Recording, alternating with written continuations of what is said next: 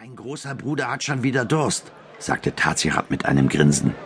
Naja, groß ist wohl übertrieben, erwiderte Zirdan. Aber zieh ihn bloß nicht mit seiner Körpergröße auf. Er ist doch so froh, zu Hannibals Armee zu gehören, obwohl er so klein ist. Tazirat nickte. Keine Bange. Und danke nochmal, dass du mir unter die Arme greifst.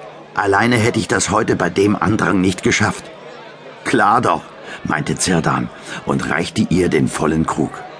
Der Elfjährige half nur selten in der Amphore aus.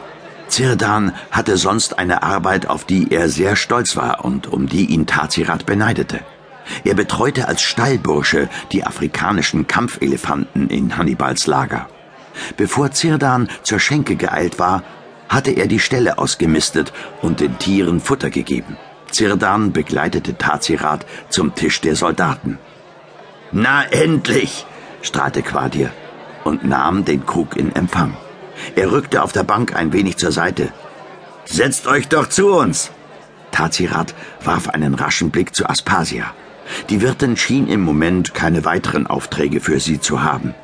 Tazirat quetschte sich an Zirdans Seite, der bereits auf der Bank saß. Quadir schlug Zirdan auf die Schulter. Und? Wie geht es unseren Elefanten? Sind sie stark und wild genug, um Roms Armee zu überrennen? Zirdan runzelte die Stirn. Der Gedanke an ein blutiges Gemetzel, in das die Elefanten verwickelt waren, flößte ihm Angst ein. Nun ja, sie sind jedenfalls gut genährt und gesund, wich Zirdan aus. Die Römer werden bereits schlottern, wenn sie diese Riesenviecher nur aus der Ferne sehen, brüllte einer der anderen beiden Soldaten, ein schlagsiger großer Kerl. Er trank seinen Becher in einem Zug leer. Der dritte im Bunde, ein Mann mit der Figur eines Fasses, nickte. So wird es sein. Und anschließend werden wir die Römer dort schlagen, wo sie es am meisten schmerzt. In ihrer aufgeblasenen Hauptstadt Rom. Quartier tippte sich an die Stirn. Niemals. Das ist doch unmöglich. Wie sollen wir jemals über die Pyrenäen kommen? Und dann über die Alpen, fügte der Schlagsige hinzu. Aber genau das werden wir tun, meinte der Dicke. Das habe ich von einem Mann am Kai gehört. Einem echten Veteranen, wisst ihr? Der ist schon viel rumgekommen. Und der hat einen Bekannten, der ein guter Freund von Hannibal ist. So, so, entgegnete Quadir spöttisch. Der Dicke kniff die Augen zusammen. Du scheinst mir nicht recht zu glauben, Quadir. Aber du wirst sehen. Hannibal wird es schon schaffen. Er schafft alles, was er sich vornimmt. Er blickte in die Runde und fügte angriffslustig hinzu. Oder will hier jemand das Gegenteil behaupten? Niemand rührte sich.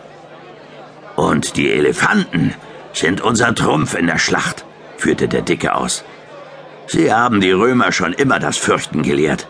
Zum Beispiel, als sie die Infanterie des Konsuls Regulus zerstampften. Wieder erschauderte Zirdan.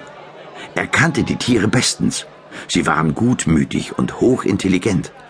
Aber wehe, wenn man sie reizte.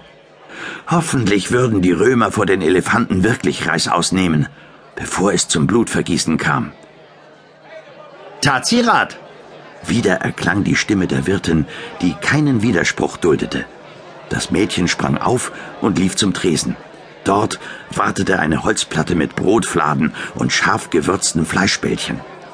Aspasia zeigte auf einen Tisch, und Tazirat beeilte sich, das deftige Gericht zu servieren.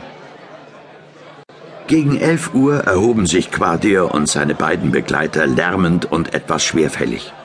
Sie beglichen die Rechnung verabschiedeten sich von Zirdan und Tazirat und verließen das Gasthaus mit seinen feinen Gerichten und den noch exquisiteren Gerüchten.